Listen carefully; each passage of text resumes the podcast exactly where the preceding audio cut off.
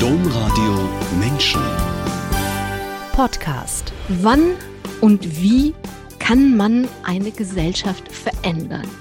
Das ist die Frage, die Felix Kolb umtreibt.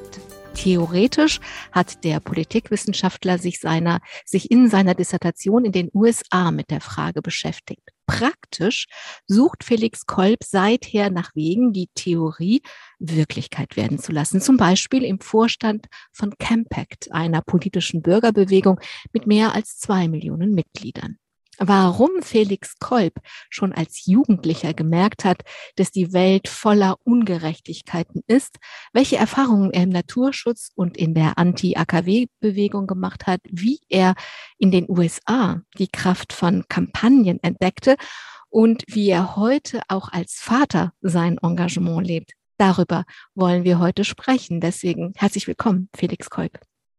Ja, vielen Dank für die Einladung. Ich freue mich. Es ist Samstagmittag. Wir nehmen diese Sendung online auf. Wo treffe ich Sie denn an? Ja, in meiner äh, Küche in, in Bremen. Das war jetzt gerade der Ort, wo am meisten Ruhe ist und die Internetverbindung stabil ist. Sozusagen ganz ähm, pragmatisch gewählt. Herzlich willkommen alle, die diese Sendung eingeschaltet oder sich diesen Podcast heruntergeladen haben. Mein Name ist Angela Krumpen.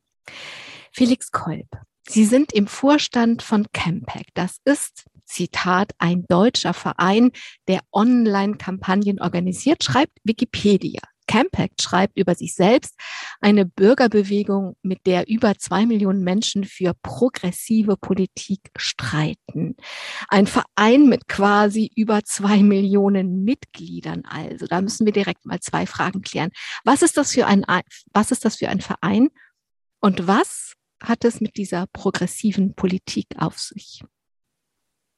Ja, wir sind ein Verein, der glaubt oder auf der Prämisse aufbaut, dass in der Demokratie ganz einfache Bürgerinnen und Bürger Politik gestalten und verändern können, wenn sie nicht alleine am Küchentisch sitzen und sich aufregen über Dinge, sondern wenn sie sich mit anderen Menschen zusammenschließen und ihren Unmut, ihren Wunsch nach Veränderung ja öffentlich kundtun.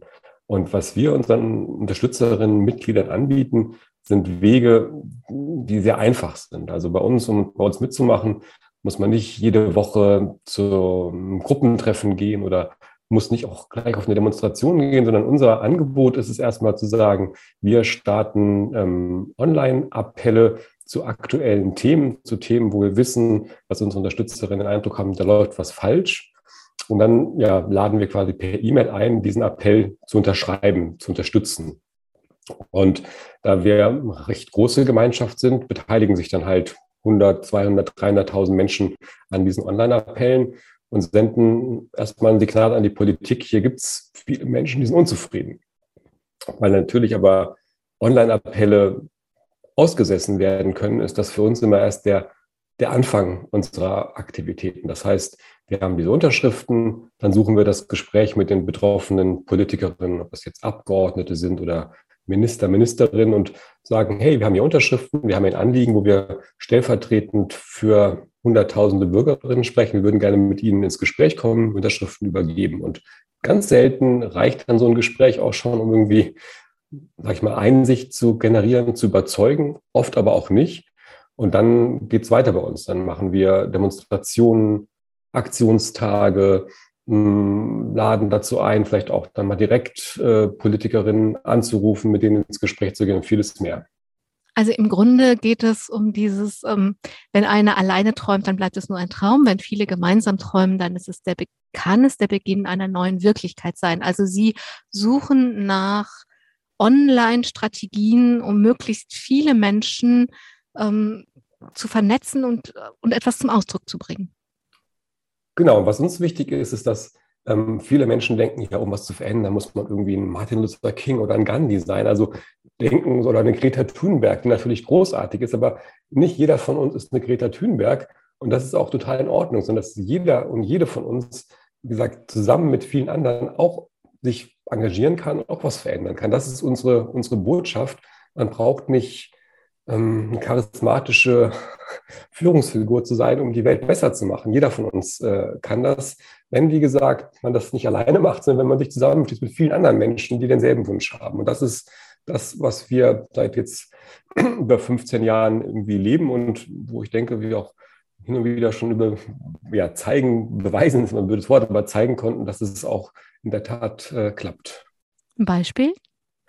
Ja, ein Beispiel, ähm, das äh, ist ein bisschen her, aber eins unserer ersten großen Erfolge, das war der Verbot des Anbaus von genetisch modifizierten Mais der Sorte von Monsanto 810, wo wir damals noch mit relativ wenig Leuten, aber sehr engagiert ähm, die damalige Landwirtschaftsministerin Ilse Aigner ähm, ja, adressiert haben, Aktionen bei ihrem Wahlkreis gemacht haben, Unterschriften gesammelt haben und sie dann schließlich dazu gebracht haben, ein Anbauverbot auszusprechen. Und das war so ein ja, Beispiel. Es gibt viele andere. Wir haben dann später Vielleicht bleiben, wir, vielleicht bleiben wir, ja. ich würde gerne hm? kurz bei dem Beispiel ja, bleiben, weil da kommen zwei Dinge zusammen. Denn wenn man so Online-Aktionen macht, überhaupt Unterschriften sammeln, dann kommt ja schnell der Vorwurf, ach, wenn da irgendeiner, wenn es um München geht, aus Hamburg unterschreibt, ja, so what? Was hat denn der damit zu tun? Das ist ja so ein gratis Mut, dass man das einfach macht.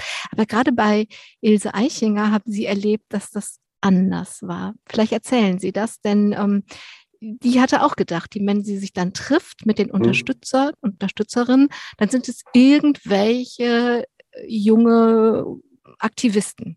Aber es hat nichts ja. mit ihrem Wahlkreis zu tun.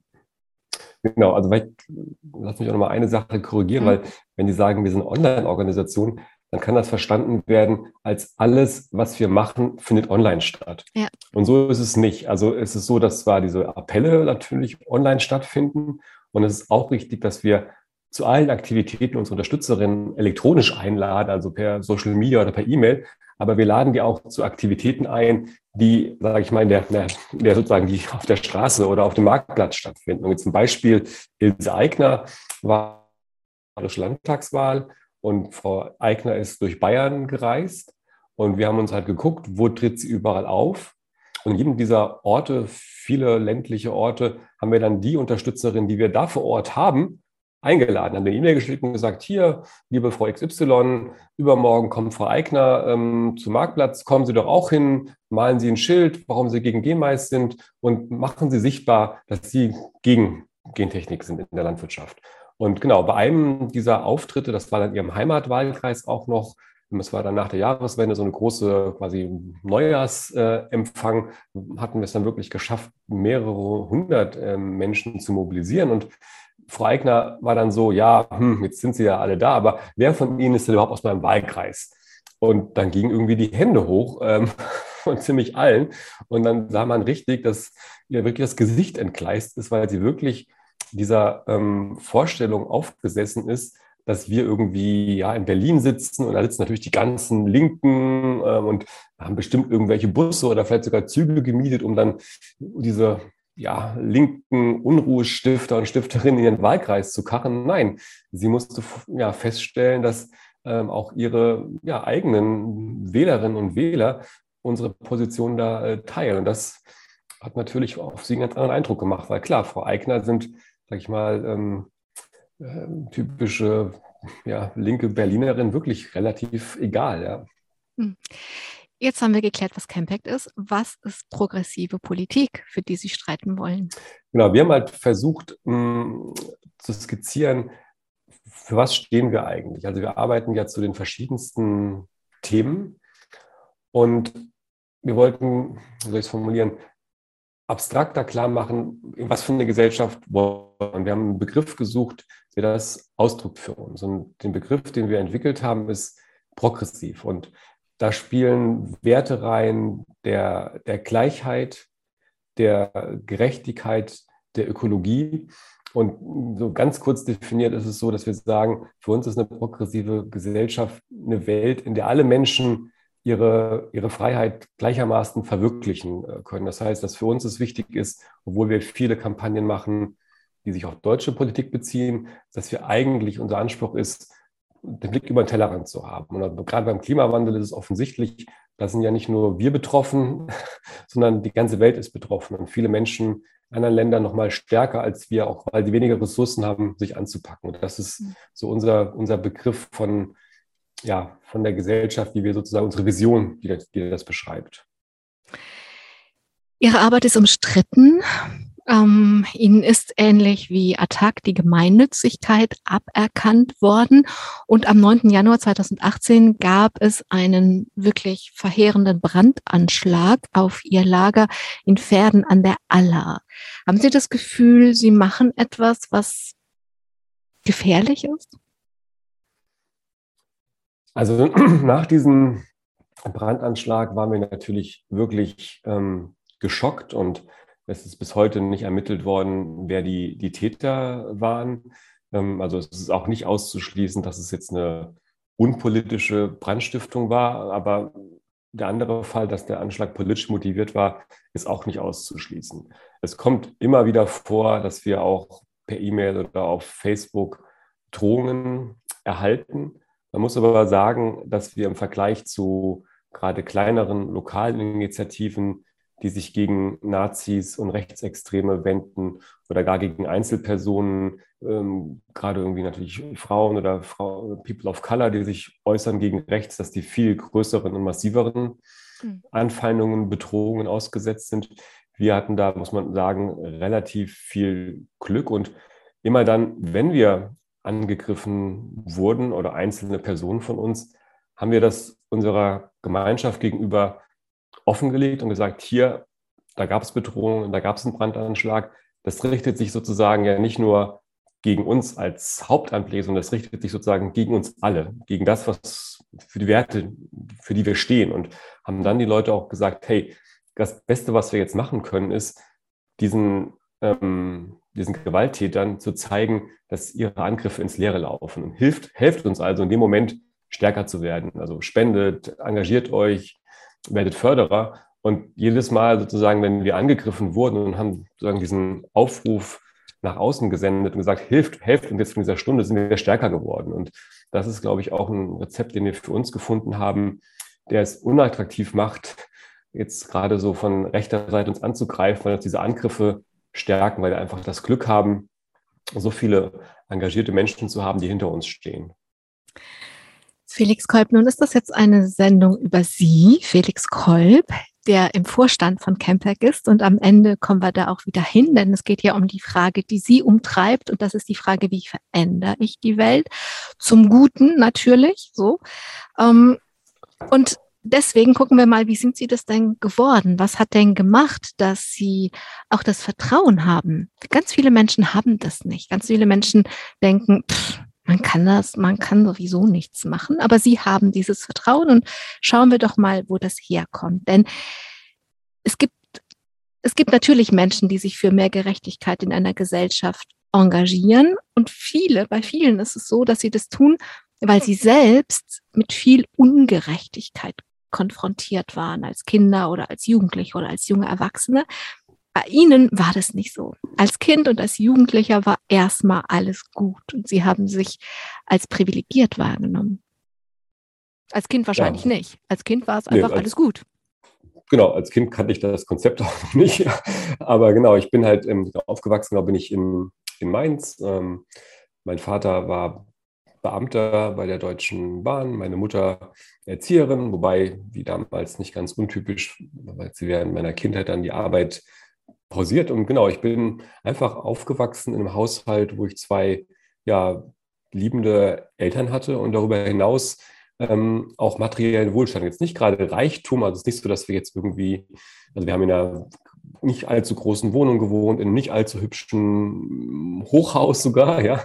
Ähm, aber nichtsdestotrotz, ähm, es war immer klar, Geld ist genug da, da muss man sich gar keine Sorgen machen, solange meine Wünsche nicht unvernünftig waren, war immer alles möglich. Also wir sind in Urlaub gefahren, wir sind toll essen gegangen, ich habe Spielzeug ohne Ende gehabt und musste nie irgendwie das Gefühl haben von, mich erwartet irgendwas später in meinem Leben, wovor ich Angst haben muss. Also ich bin wirklich extrem an, angstfrei aufgewachsen und mit dem Gefühl von, ja, mir kann nichts passieren, mir geht's gut. Ähm, und meine Eltern sind einfach da äh, für mich. Und das war natürlich eine total tolle Situation. Und Klingt so richtig rosig, war es aber auch, das ist nie nur rosig. Sie haben zum Beispiel eine starke Legasthenie und mussten sich damit auseinandersetzen.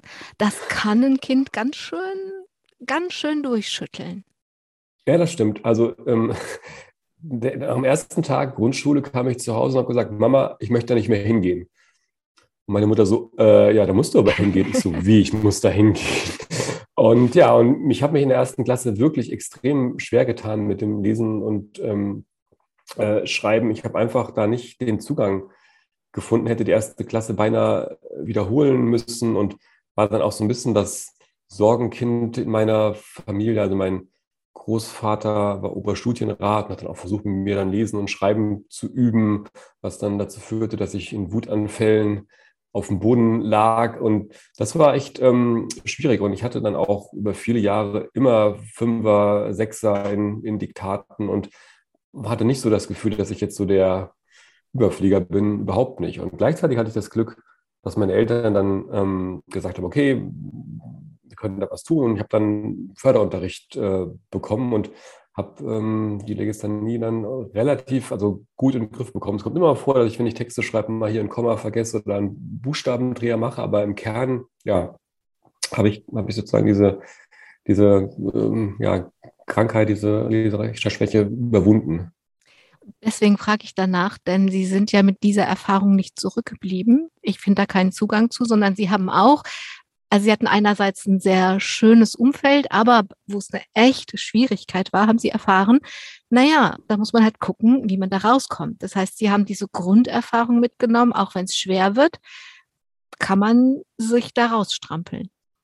Kann man ja, etwas also verändern. Also, ja, ich habe das nicht trotzdem irgendwie nicht, also ich, dieser dahin gefahren zu werden, hinzugehen, ich habe das immer nicht so toll gefunden. Mir hat auch der Sinn, sich damals als Kind nicht so ganz erschlossen. Aber ja, am Ende war das natürlich eine tolle Erfahrung zu merken, es wird besser, es ändert sich was, auch wenn es Jahre gedauert hat. Ja, es war jetzt nicht so fünfmal hingegangen und dann alles gut, sondern es ging über Jahre. Aber wenn man wirklich was verändern will, braucht man ja auch einen langen Mut, einen langen Mut.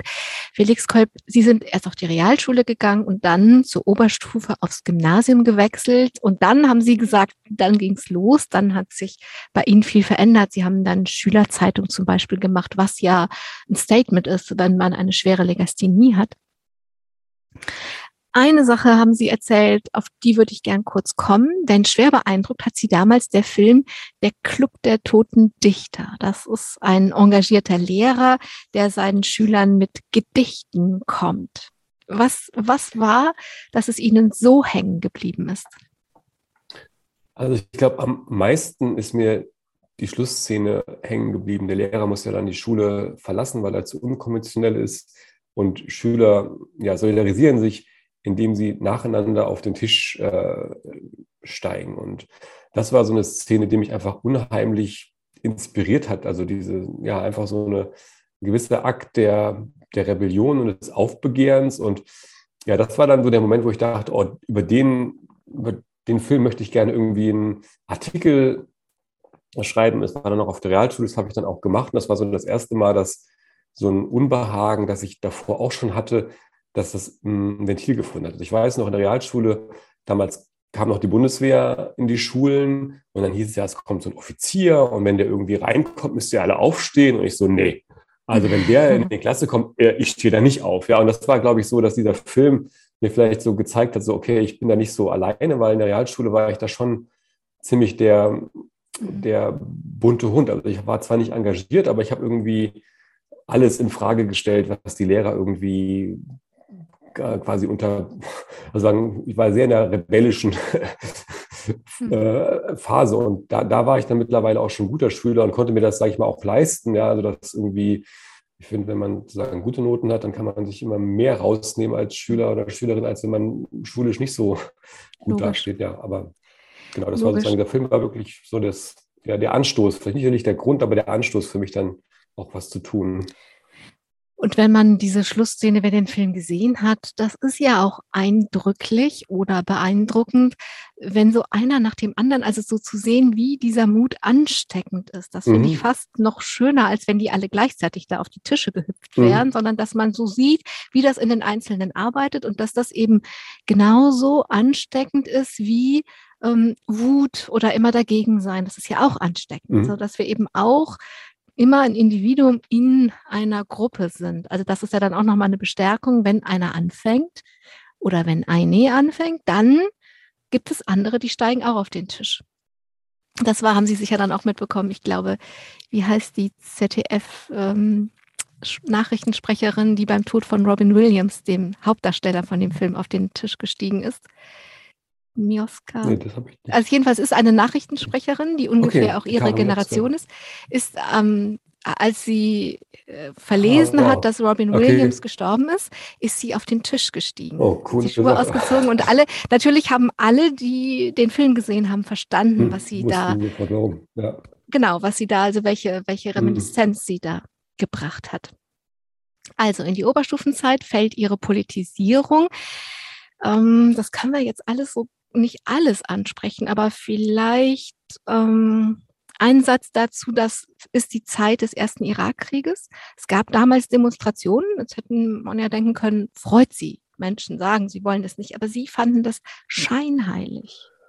Warum? Genau, also es ist mir fast ein bisschen peinlich, dass ich da nicht dabei war. Und zwar nicht, weil ich den Krieg gut fand oder so, sondern mhm. weil ich das Gefühl hatte, ey, das sind alles, wir sind alle hier abhängig vom Öl und fahren mit Autos rum und die Klassenkameraden von mir fliegen in den Urlaub und jetzt regen sie sich so über diesen Krieg auf, wo doch irgendwie, ja, der genau das Ziel hat, dieses Öl zu sichern. Also ich, jetzt im Nachhinein würde ich sagen, keine Ahnung, warum ich da so ein Problem mit hatte, ja.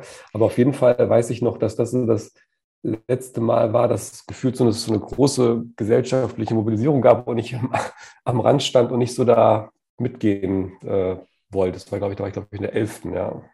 Es ist ja ein sehr weiter Blick, den Sie da haben. Also die eigene Verstrickung und ein hoher Anspruch im Übrigen, also die eigene Verstrickung zu sehen. Wie viele von denen haben das denn verstanden, dass sie durch unsere Art, unsere Verkehr, Art, den Verkehr zu bewältigen, also ne, diese große Abhängigkeit vom Erdöl, dass deswegen dieser Krieg stattfindet, da muss man ja schon ziemlich weit blicken und viel, viel auf einmal zusammenpuzzeln, damit man das sehen kann. Und den Anspruch zu haben, wer demonstriert, soll bitteschön auch selber ähm, in sich integer sein. Sonst kann das auch sein lassen. Ja, wobei Credits muss ich vielleicht auch einem Lehrer geben, den ich hatte. Mein Englischlehrer war leider, ich weiß nicht mehr, wie er heißt, leider. Der hat uns sozusagen dann längere Vorträge und Monologe gehalten über die Hintergründe von dem Krieg. Und das war sozusagen, jetzt muss man auch sagen, ohne Internet damals waren die Möglichkeiten, an andere Sichtweisen zu kommen, ja echt noch viel eingeschränkter, als das heute ist. Im Guten wie im Schlechten, muss man ja fast sagen. Ja. Es ist immer so ein bisschen Neudeutsch heißt das random, bisschen zufällig, wo man dann, wenn man sich engagieren möchte, wo man dann landet. Bei Ihnen hätte das alles Mögliche sein können, also sicherlich auch äh, eine Parteijugend. Es wurde aber der Naturschutzbund. Das war also von Anfang an, und das finde ich schon interessant, eine Verbandsarbeit. Das ist eine Entscheidung für eine bestimmte Art von politischer Arbeit, weil man sich von vornherein immer in Strukturen befindet und immer mit ganz vielen anderen Menschen auseinandersetzen muss. Sie haben, Sie sind da gelandet, ich vermute mal wegen Menschen, mit denen Sie gut konnten und da geblieben. Warum sind Sie da geblieben? Hm, also da geblieben bin ich, weil ich da Menschen gefunden habe, die das geschätzt haben an mir, was mich irgendwie ausgemacht hat, nämlich dass ich jemand war, der jetzt nicht in erster Linie auf Party machen mit Gleichgesinnten aus war, sondern der irgendwie wirklich auch ein Arbeitsethos hatte. Also das habe ich durch gleich meine Familie, gerade mein Vater mit, mitgebracht, dass irgendwie immer klar war, ja, wir haben diesen Wohlstand, aber der ist halt auch erarbeitet. Also der ist uns nicht irgendwie zugefallen, sondern das ist einfach ja, fruchtharte Arbeit gewesen. Und diesen Arbeitsethos habe ich da mitgebracht und habe dann sehr schnell angefangen, eigene Aktionen zu machen. Und das fanden natürlich die, die da schon länger waren, irgendwie cool. Und so bin ich einfach in eine heute würde man einfach sagen, in so eine Clique reingeraten von Menschen, mit denen mich einfach unheimlich viel verbunden hat. Also mit denen mich verbunden hat, dieser, dieser Blick auf die Gesellschaft und das Wissen, wir sind irgendwie privilegiert. Gleichzeitig alles auch dann Menschen, die auch die Erfahrung gemacht haben, wenn sie sich engagieren, können sie Dinge bewegen. Also die, glaube ich, eine Selbstwirksamkeit erlebt haben und wir uns haben uns gegenseitig da auch dann natürlich angestachelt und, ähm, und befruchtet. Und ähm, ja, und viele der, der Menschen, die ich damals kennengelernt habe, die kenne ich heute noch. Einige, mit denen bin ich eng befreundet, andere sind eher lose Kontakte, aber das war echt eine ja, hm. Zeit, die mich sehr geprägt hat. Da haben Sie ein Wort gebraucht, das ist auch ähm, in manchen pädagogischen Kreisen wird es oft gebraucht. Selbstwirksamkeit ist ein bisschen sperrig, meint aber ja, ich tue etwas und ich kann merken, dass wenn ich etwas tue, dass das einen Unterschied macht. So. Und vielleicht erzählen Sie eine Aktion, bei der man das einfach dann wirklich auch tatsächlich merken kann. Und dann, Sie haben nämlich in der Fußgängerzone Müll abladen lassen. Genau, mein, mein großes, sagen, erstes großes Thema war irgendwie waren Müllberge und genau, da war, war der Fokus sozusagen natürlich auf die Schule und wir wollten halt, dass es mehr Mehrwegprodukte gibt und weniger Einwegmüll und dann wollten wir das sozusagen öffentlich sichtbar machen, welche Unmengen an, an Müll zusammenkamen und dann haben wir überlegt, wie kommen wir an den Müll irgendwie rein? Da meinte ich, ja, rufen wir bei den Stadtwerken einfach an. Alle so, äh, rufen wir da an? Und dann, ja, wieso nicht? Habe ich da angerufen, habe halt geschrieben, hier, ich bin von der Umwelt AG und wir würden gerne so eine Aktion machen und dafür bräuchten wir irgendwie Müll. Und dann meinte dann ja die Mitarbeiterin, ja, finde ich eigentlich eine ganz coole Idee. Ja, was wollt ihr das denn machen? Und dann sozusagen kam halt dann der Müll und wir haben den sozusagen da öffentlich getrennt und es gab Artikel in der Zeitung und es ist nicht so, dass man sagen muss, dass dann alles gut war in den Schulen, aber alleine so zu merken, wir kriegen so eine Aktion auf die Beine, das wird irgendwie wahrgenommen und auch ja durch äh, Journalisten sozusagen, durch die Berichterstattung auch irgendwie zertifiziert im Sinne von, ja, das ist irgendwie gut, was ihr macht. Das war irgendwie so ein, ein Beispiel. Und dann wurden die Aktionen mit der Zeit auch ähm, ja, größer. Felix Kopp, Sie haben den Zivildienst auch noch im Naturschutz gemacht, dann haben Sie Politikwissenschaften studiert. Aber ich weiß jetzt nicht genau, ob die ganze Zeit parallel, aber irgendwann fing dazu parallel noch etwas an, was äh, sehr, sehr wichtig geworden ist. Das ist das sogenannte Ökozentrum in Pferden. Ich habe versucht, das mal ein bisschen nachzulesen. Das war oder ist ein, ein großes Experiment, das ganz viel will. Das ist von Studierenden damals gegründet worden. Aber wie würden Sie vielleicht kurz beschreiben? gerade schlecht. Können Sie Ihre Frage nochmal wiederholen? Mhm, das kann ich gerne machen. Ich sagte, ähm, dass parallel zum Zivildienst, in Naturschutz und zur Politikwissenschaft das Ökozentrum Werden, mhm. eine, heißt es Werden oder Werden? Pferden? Pferden. Pferden mit V, mhm. eine große Rolle gespielt hat. Und das ist ein groß angelegtes Experiment von Studierenden gegründet. Und wenn man das nicht kennt, ist das schwer, sich das vorzustellen. Also dieses Ökozentrum. Was will das? Genau, vielleicht, also das Ökozentrum ist jetzt vielleicht noch der sichtbarste Teil von diesem Projektzusammenhang, nenne ich es mal. Also das war so ähm, Anfang der 90er Jahre, dass Menschen, die aus dieser Jugend- und Umweltszene halt langsam erwachsen wurden und zum Studieren gehen wollten, sich überlegt haben, hm, wir wollen neben unserer politischen Arbeit auch noch was anderes machen. Und wir wollen einen Ansatz ausprobieren, die Gesellschaft grundlegend zu verändern. Und zwar nicht über irgendwelche Träume von der Revolution, aber auch nicht über Reformen, sondern wir wollen, wir glauben daran, dass wir Gesellschaft transformieren können, indem wir quasi vorleben und haben gesagt, okay, wir wollen jetzt nicht so eine Landkommune machen, sondern wir wollen in eine Kleinstadt gehen und in dieser Kleinstadt verschiedenste Projekte starten, ähm, um zu zeigen, dass es anders geht, dass man selbstverwaltet Betriebe führen kann, dass man in großen WGs zusammenwohnen kann und wollen durch dieses Vorleben Gesellschaft verändern. Das haben Sie gemacht und Sie sind da, haben da eben Mitstreiterinnen und Mitstreiter gehabt, wie zum Beispiel Sven Giegold, der später auch, Sie waren daran beteiligt, aber das ist so die, das Gesicht von Attac geworden, einer äh, globalisierungskritischen ähm, Institution. Und ich habe den Eindruck, da waren viele Menschen, die von vornherein Think Big gemacht haben, die dieses mit der Transformation, äh, die nicht gesagt haben wie Voltaire, il faut cultiver son jardin, also man kümmert sich um die eigene kleine Welt, sondern die gedacht haben, Think Big, wir wollen die Welt, die globale Welt transformieren. Stimmt das? Ja, also ich glaube, dass das schon, dass es also man weiß nicht, ob das, das Selbstbewusstsein immer gesund war, aber auf jeden Fall wir alle als Community sozusagen wirklich so die Erfahrung gemacht haben, alles, was wir irgendwie versucht haben, hat immer mehr oder weniger geklappt. Und mit dieser Einstellung sind wir auch an dieses Pferdenprojekt ähm, rangegangen. Und ähm, ja, das, wie soll ich das formulieren? Natürlich hat das dann auch, war uns, glaube ich, war da auch eine gewisse Naivität dabei. Also eine Mischung, glaube ich, aus Selbstbewusstsein und einer jugendlichen äh, Naivität. Und ähm, dieses anders Leben ist für mich, hat sich also gezeigt, dass da halt dann echt viel Energie natürlich reinfließt. Wenn man mit Leuten eng zusammenlebt, zusammenarbeiten, geht unheimlich viel Energie in Konflikte, in Kommunikation und irgendwann ich dann Eindruck hatte, ich komme zu wenig zu dem politischen, also zu dem nach außen politisch kampagnenmäßigen und habe dann für mich die Schwerpunkte auch geändert. Mhm.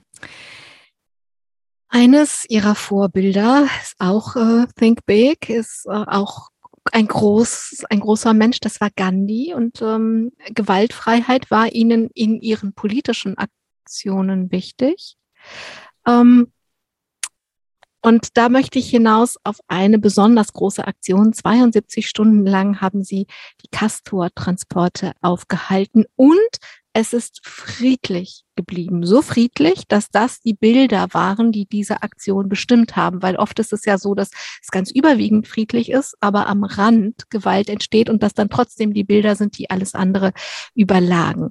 Und jetzt könnte man ja sagen, ja, super, das ist ja mein Ideal, es geht um Gewaltfreiheit, Sie wollen politisch aktiv sein, Sie ähm, waren politisch aktiv und es ist friedlich geblieben. Also alle klopfen ihnen auf die Schulter und finden das ganz großartig, aber so war es nicht. Sie haben ausgerechnet aus den eigenen Reihen dafür sehr viel Kritik bekommen. Warum? Ja, vielleicht muss ich ganz kurz äh, ausholen. Das ging, mhm. also in Jahren war das 1997. Das war der dritte Castor-Transport nach, äh, nach Gorleben. In zwei hatten schon stattgefunden und waren auch, sag ich mal, gab es große, erfolgreiche Proteste, die aber zunehmend, wie Sie es beschrieben haben, an den Rändern auch in, sage ich mal, gewalttätigere Aktionsformen umgeschlagen sind. Und wir als Initiative X1000 Mal quer wollten ein Zeichen setzen, wollten deeskalieren und gleichzeitig zeigen, dass gewaltfreie Aktion wirkungsvoll ist und haben dann in einem sehr klassischen Stil einen Aufruf gestartet, wo wir gesagt haben, wir kündigen an, wenn der nächste Castor-Transport kommt, werden wir uns gewaltfrei, aber entschlossen vor diesen Verladekran in, in Dannenberg setzen, wo diese Castor-Behälter immer von der Schiene auf den LKW umgeladen werden mussten für die letzten Kilometer nach, nach Gorleben. Und ähm, haben dann andere dazu aufgerufen, auch diese Selbstverpflichtung zu unterzeichnen, um schon vor der Blockade eigentlich ein Signal zu senden. Und wir waren dann selber überwältigt davon, von dem, von dem Rücklauf, dass sich ähm, ja, tausende Menschen selbstverpflichtet hatten ähm, und dann auch wirklich am Ende äh, sieben, acht, äh, neuntausend Menschen da vor dem Verladekran irgendwie äh, saßen. Und das war einfach für die Polizei eine riesen Herausforderung. Mit teilweise Leute runtergetragen, daneben gesetzt, die sind dann wieder auf die Straße hochgelaufen äh, und ähm, das ging halt ja wirklich ja Stunden, Tage lang so und am Ende gab es dann übelste gewalttätige ja, Polizeieinsätze, wo Wasserwerfer, Schlagstöcke, wo dann Plan, mit denen sich ähm, die ja, Sitzblockiererinnen auch geschützt haben vor dem Wasser der Wasserwerfer mit Messern zerschnitten wurden und ähm, quasi wo dann wirklich ohne Rücksicht auf ähm, die körperliche Unversehrtheit der Protestierenden diese Blockade geräumt wurde. Und trotzdem war es so, dass die, die, die Bilder und die Message halt irgendwie klar war, da sind die, die friedlichen Blockiererinnen, die eintreten für, für das Leben, die gegen eine gefährliche Großtechnologie demonstrieren. Und da ist der, der Staat, der seine gesamte ja, Macht, seinen gesamten Gewaltapparat, äh, den er hat, gegen friedliche äh, Protestiererinnen einsetzt. So, und wir irgendwie einerseits geschockt waren von dieser Gewalt der Polizei und gleichzeitig irgendwie auch ähm, absolut beeindruckt von dem, was wir da irgendwie geschafft haben und von dem politischen Signal, das auch ausging von dieser äh, Blockade. Ähm, das war auch dann für lange Zeit der, äh, längere Zeit der letzte Transport nach Gorleben. Und trotzdem war es so, dass es dann Teile der Anti-AKW-Bewegung gab, eher aus dem linksautonomen Spektrum, die das falsch gefunden hatten, die Aktion fürchterlich äh, fanden. Und ähm, ja, was mir echt so ein bisschen dann den, den Boden weggezogen hat, weil ich wirklich, und das ging, glaube ich, anderen auch so, dass man von mir, von mir zu reden, wirklich da über Monate unendlich viel Arbeit und Energie reingesteckt habe und danach echt in so ein Loch gefallen bin und gemerkt habe, mir fehlt irgendwie Antrieb, ähm, weiter viel Engagement zu machen. Ich ja, war einfach frustriert und habe mich dann eine Zeit lang wirklich auch eher in die Uni äh, geflüchtet und ja, habe dann zwar ein bisschen was gemacht, ich war ja auch in diesem Netzwerk eingebunden, aber das war schon so ein Punkt, wo, ähm, wo ich das erste Mal dann nicht mehr so war, selbstwirksam und juhu, es geht alles, und wo ich mich dann eher frustriert und ohnmächtig gefühlt habe. Kolb, genau, Sie haben sich dann erstmal wieder der Theorie zugewandt, aber wenn ich Ihnen zuhöre, dann haben Sie da die Erfahrung gemacht, wenn es dann wirklich, also das mit der Gewaltfreiheit ist ja alles gut und schön, wollen wir auch alle, aber wenn es dann wirklich um Macht und Ohnmacht geht, dass eben äh, viele oder zu viele Menschen, die sich mit ihnen verbündet hatten, dann doch Gewalt rechtfertigen, um diese Übermacht zu brechen. Also dass sie einfach an eine Grenze gestoßen sind.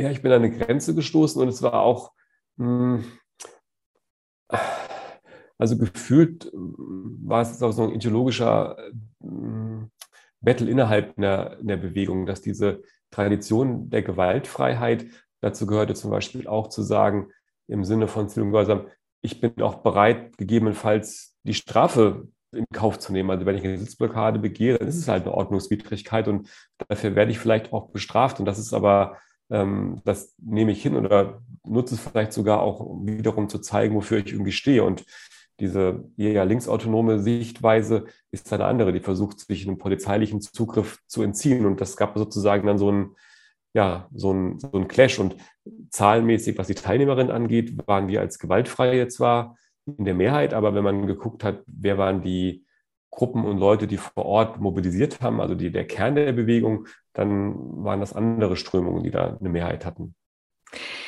Sie haben sich erstmal zurückgezogen, haben sich auf Ihr Studium konzentriert und haben dann auch promoviert, Felix Kolb. Und dafür sind Sie in die USA gegangen. Also haben einfach auch nochmal einen Abstand zwischen sich und die Welt, in der Sie da groß geworden waren, gelegt. Diese Gelegenheit, in die USA zu gehen, das hat Sie sehr interessiert. Das entstand auf einmal als Angebot an Sie und Sie haben die Gelegenheit beim Schopf ergriffen. Warum? Was hat Sie gereizt daran, Ihr Thema, wie kann ich Gesellschaft verändern, in einer Promotion in den USA weiterzudenken? Also irgendwie bin ich relativ durch Zufall am Anfang meines Studiums halt auf die Bewegungsforschung gestoßen, also der Zweig der Soziologie und Politikwissenschaft, die sich mit äh, Protesten, sozialen Bewegungen beschäftigt. Und ich fand es irgendwie super spannend und ich fand gerade den Teil der Forschung super spannend, der sich dann mit der Frage beschäftigt hat, wann verändern Proteste was, Gesellschaft, Kultur, Politik und wann tun sie es auch nicht. Und das war jetzt nicht so der Hauptfokus dieser Bewegungsforschung und ich fand es aber super spannend. Und dann hatte ich von einem sehr bekannten Politikwissenschaftler, Sidney Terra, diese Einladung für meine Promotion in die USA zu gehen. Und das fand ich total irgendwie reizvoll, ähm, einfach mal ja, in einem anderen Land äh, zu leben, rauszukommen. Und ja, das war super. Das Einzige, was blöd war, das Timing. Das war nämlich dann 2002, 2003, wo ich da war. Und das war die Zeit, wo dann der nächste Irakkrieg sich irgendwie abzeichnete. Und ähm, einerseits war das eine super tolle Zeit, wo ich echt viele Menschen kennengelernt habe viel ähm, auch gelernt habe. Und gleichzeitig war das eine Zeit, die echt schwierig war. Ich kam natürlich dann in ein Land, wo ich halt politisch nicht vernetzt war, wo ich plötzlich halt nicht mehr selber Proteste organisiert habe, sondern wo ich plötzlich halt jemand war, der merkte, oh, okay, es gibt immer mehr Informationen, dass es Bush wirklich ernst meint mit dem Krieg. Und ich habe sehr, sehr viel gelesen und wo ich dann wirklich ähm, das Gegenteil von Selbstwirksamkeit erlebt habe, nämlich Hilflosigkeit. Also wo mir irgendwann klar war, dieser Krieg wird kommen und ich sehe das und sehe die, die Lügen und Märchen, die da verbreitet wurden von der Bush-Administration und kann nichts tun und fühle mich hilflos und da wirklich auch mit, ja, mit depressiven Verstimmungen gekämpft habe. Und ich weiß, dass es Tage gab, wo ich dann in meinem Büro saß und das gesagt oh, ich kann eigentlich gar nichts machen und dann gesagt, okay, ich, ich dann gezwungen habe, irgendwie regelmäßig irgendwie Sport zu machen und ich manchmal erst eine Stunde spazieren gehen musste, bevor ich in der Lage war, überhaupt irgendwie an meine Doktorarbeit äh, zu denken. So gesehen ist das eine Zeit, ja, an die ich irgendwie gern zurückdenke, aber die auch ähm, sehr anstrengend äh, war. Zwei Sachen noch zu dieser Zeit. Das eine ist, ich weiß, die Frage ist immer gemein, aber trotzdem, Ihre Doktorarbeit ging darum, wann sich, wie sich Gesellschaften verändern. Eine Doktorarbeit ne, so in runterzubrechen, gibt es da was, was Sie dazu sagen können? Sie meinen im Sinne, was, was sagen die, die Kernthesen was, sind? Oder, genau, ähm, was, was haben Sie herausgefunden? Also, was habe ich herausgefunden? Ja, also ich habe erstmal herausgefunden oder herausgearbeitet, dass hm, soziale Bewegungen über verschiedene, hm, ich nenne das kausale Mechanismen in Gesellschaft verändern können. Also oft ähm, ist es so in der Wissenschaft, da wird dann einerseits beobachtet, hier gibt es Protest und dann gibt es irgendwelche Veränderungen danach. Und daraus wird dann geschlossen, okay, weil halt die Veränderung nach den Protesten kam, hat das was miteinander zu tun. Und ich habe versucht, daraus zu arbeiten, was passiert eigentlich dazwischen? Was lösen die Prozesse, die Proteste an, an Prozessen aus? Und das war sozusagen der starke Fokus, da sechs verschiedene Wege rauszuarbeiten und die dann praktisch anzuwenden auf die Anti-AKW-Bewegung und auf deren auf deren äh, Erfolge. Und jetzt so konkreter zu werden, eine der, der Sachen, die sehr deutlich wurden, ist, dass Protest nicht per se, weil er stark oder groß ist, zu Veränderungen führt, sondern dass es immer auch gesellschaftliche, politische Rahmenbedingungen braucht, die günstig sind. Also dass zum Beispiel eine Bewegung, die wenig Rückhalt in der Öffentlichkeit hat, vermutlich wenig bringen wird, wohingegen eine Bewegung, die sehr starken Rückhalt hat, was bringt. Oder dass wenn die politischen Parteien und Eliten sehr zusammenhalten und sehr geeint sind in Opposition zu der Bewegung, dass auch dann es schwierig ist. Und von diesen Möglichkeiten gibt es noch einige mehr. Und ja, daraus habe ich versucht, auch bestimmte Ableitungen zu treffen. Welche Taktiken sind eigentlich in welchen Situationen für Bewegungen günstig und welche nicht? Das war das eine. Das andere ist, Sie haben in Ihrem Abgeschnittensein in den USA von Ihren normalen äh, Verbindungen etwas Neues entdeckt. Sie haben nämlich das Campaigning entdeckt. Genau, nicht das äh, Campaigning, sondern ich habe eigentlich die Idee für Campact äh, entdeckt. Und zwar ähm, habe ich durch eine Kollegin quasi eine E-Mail weitergeleitet bekommen von einer Gruppe, die hieß Move On. Move on ja. Und das war quasi unser, unser Vorbild, also eine Organisation, die halt auch Online-Petitionen gemacht hat, die per E-Mail dann eingeladen hat zu Protesten. Und ich war sozusagen Teil der perfekten Zielgruppe, weil plötzlich habe ich Infos bekommen, nicht nur wie schlimm alles ist, sondern auch Angebote an Mahnwachen teilzunehmen, äh, Briefe an Kongressabgeordnete zu, zu, zu schreiben und äh, einfach eine Form von Aktivität, die auch für mich passt und ging. Und die Idee fand ich irgendwie einfach äh, super und habe sie dann mit aus den USA zurückgebracht und ja, so ist dann Campact entstanden. Dann ist Campact entstanden. Da kommen wir gleich sofort wieder zu. Vielleicht ganz kurz einmal dazwischen sind Sie 2009 Vater geworden und ich sage das deswegen, weil das um, auch noch mal eine andere Balance dann geschaffen hat zu diesem radikalen 24 Stunden, sieben Tage die Woche Einsatz für eine bessere Welt und gegen Dinge wie Atomkraft oder Kriege oder Umweltzerstörung. Ähm, dieser Fokus auf ihr Kind hat was gemacht?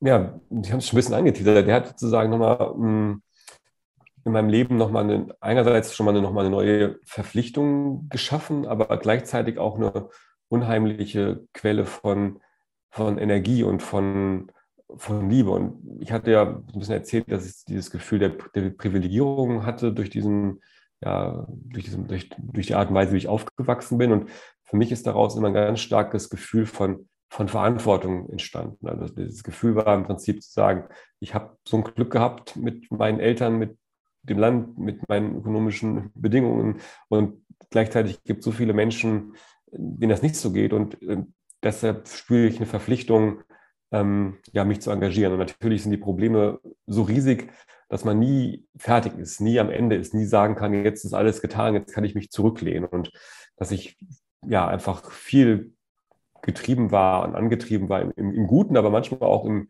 im Schlechten sozusagen mich da irgendwie ein wenig frei machen konnte. Und plötzlich zu merken, da ist ein, ein Wesen auf der Welt, was irgendwie mich wirklich irgendwie braucht und was meine Aufmerksamkeit, ähm, ja, meine Liebe, aber auch einfach eine frische Windel braucht, ganz egal, was auf der Welt äh, passiert und wie viel Stress und Arbeit ich sonst habe.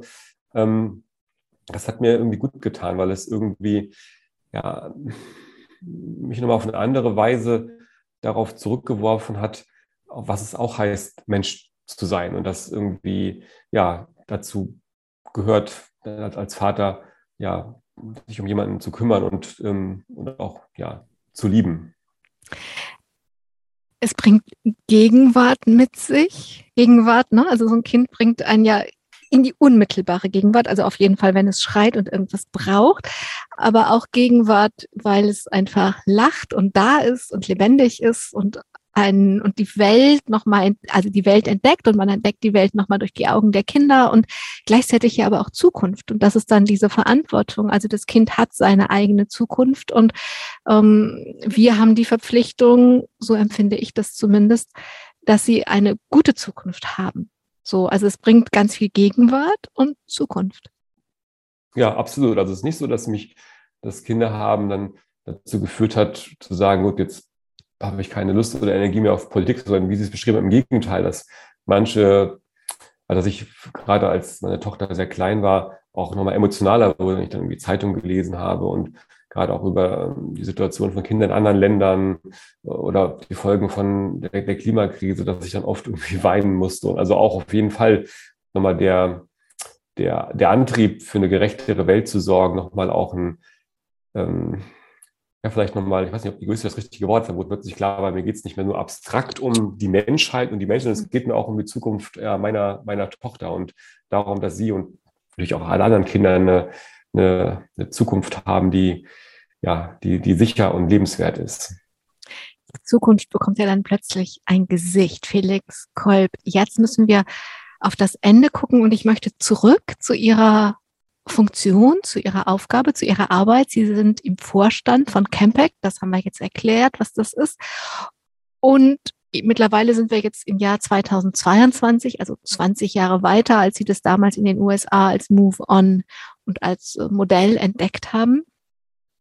Jetzt ist die Welt wirklich, wirklich in der Krise. Und wenn Sie das Vertrauen haben, Gesellschaft kann sich ändern. Das ist jetzt eine große Frage, aber wem soll ich sie stellen, wenn ich Ihnen, der es theoretisch und praktisch so anguckt? Ähm, was brauchen wir denn jetzt, damit es endlich aufhört und wir darüber reden, reden, reden, reden, es aber nicht tun? Also was braucht es jetzt? Also gerade im aktuellen, also die Frage ist, ich werde sie nicht abschließend umfassend beantworten können, aber was mir gerade irgendwie, ja, was mir gerade auffällt oder was was ich ein bisschen eine Befürchtung ist, ist, dass wir jetzt ja ähm, gerade im Bereich des, des Klimaschutzes eine Zeit hatten, wo wir eine, eine Regierung hatten, die sehr offensichtlich nicht genug getan hat und unglaublich große Proteste letztendlich gegen die das Nichtstun oder das Tun dieser, dieser Regierung. Und dass ich einerseits natürlich froh bin, dass die neue Bundesregierung, die Ampelregierung, definitiv mehr tut als die alte Bundesregierung. Das aber gemessen an dem, was nötig ist, um, sag ich mal, die schlimmsten Auswirkungen von, von, der, von den klimatischen Veränderungen aufzuhalten, nicht reicht. Und was ich wirklich hoffe ist ähm, und mir wünsche, ist, dass all die Menschen, die die letzten Jahre sich engagiert haben, nicht jetzt den Eindruck haben, oh, jetzt kann ich mich irgendwie zurücklehnen, jetzt gibt es ja die Ampelregierung und die Grünen regieren auch, die werden das schon schaffen, sondern dass die Menschen eher sagen, okay, wow, wir haben echt was erreicht. Wir haben eine alte Regierung, die zu wenig getan hat, abzusetzen, aber gleichzeitig realisieren, naja, die ganzen Menschen und Kräfte, die auch auf den Status quo verteidigen, die darauf beharren, dass es nicht schneller geht mit der Veränderung, sind auch noch da. Das heißt, ähm, auch unter dieser neuen Regierung braucht es eine, eine starke Bewegung und, und Proteste, die weiter für den, ja, für den gesellschaftlichen Rückhalt sorgen, dass es diese einschneidenden Maßnahmen zum Klimaschutz wirklich gibt und dass es auch noch mehr geben muss. Also das ist halt das, was so bitter ist, dass sagen, diese die Herausforderungen, vor, vor der wir stehen, einfach wirklich so groß sind, dass sie unheimlich viel Durchhaltevermögen erfordern und dass schnelle und hundertprozentige Erfolge irgendwie nicht in Sicht sind. Und das, ja, das quasi der, ja, der Appell an alle, ähm, das ist auch mal in Ordnung, natürlich durchzuschnaufen und Kräfte zu sammeln, aber dass wir noch viel, viel Arbeit vor uns haben und dass ähm, es immer noch, glaube ich, zu, immer noch Menschen gibt, die nicht verstanden haben, wie dramatisch äh, die Herausforderungen sind, vor denen wir stehen und wie lange es auch dauert, bis Änderungen, die wir einleiten, dann zu Veränderungen im Klima führen. Also dass sagen die Trägheit dieses ganzen Systems so groß ist. Und ganz ehrlich, ähm, ich glaube weiter daran, dass wir, äh, ja, dass wir das Ruder rumreißen können. Aber ähm, ich bin auch besorgt, ähm, muss ich ganz äh, ehrlich sagen. Und weil man ja auch sehen muss, wir als Land können das nicht alleine. Wir müssen da als Vorbild vorangehen. Und gleichzeitig, wenn ich mir gerade angucke, was in den USA ähm, passiert, ähm, da wird mir auch echt ähm, Angst und Bange.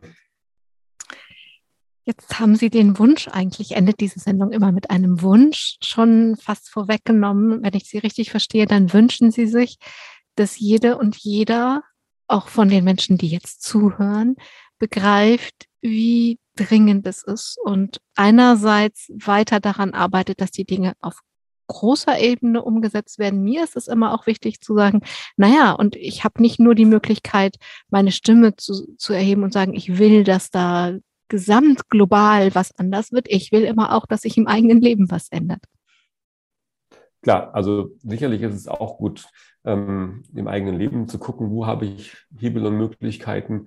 Gleichzeitig gehöre ich eher zu der Fraktion, die sieht, ähm, wie sehr dann doch auch die eigenen Handlungsmöglichkeiten durch ähm, ja, strukturelle Faktoren beeinflusst. Ich lebe zum Beispiel in einer Mietwohnung, ja, und ähm, ja, das Haus gehört eigentlich ordentlich gedämmt, aber das liegt sozusagen nicht in meiner, nicht in meiner Hand, nicht in meinen Möglichkeiten, das irgendwie zu, zu veranlassen. So gesehen, ja, gebe ich Ihnen recht, man hat selbst auch eine Verantwortung für sein eigenes Handeln, aber ähm, die Herausforderungen, vor denen wir stehen, die sind so groß, dass es aus meiner Sicht vor allen Dingen das Handeln ja, von, von Politik braucht, von EU, Bundesregierung etc. Und das, dieses Handeln müssen wir als Bürgerinnen aus meiner Sicht wirklich einfordern.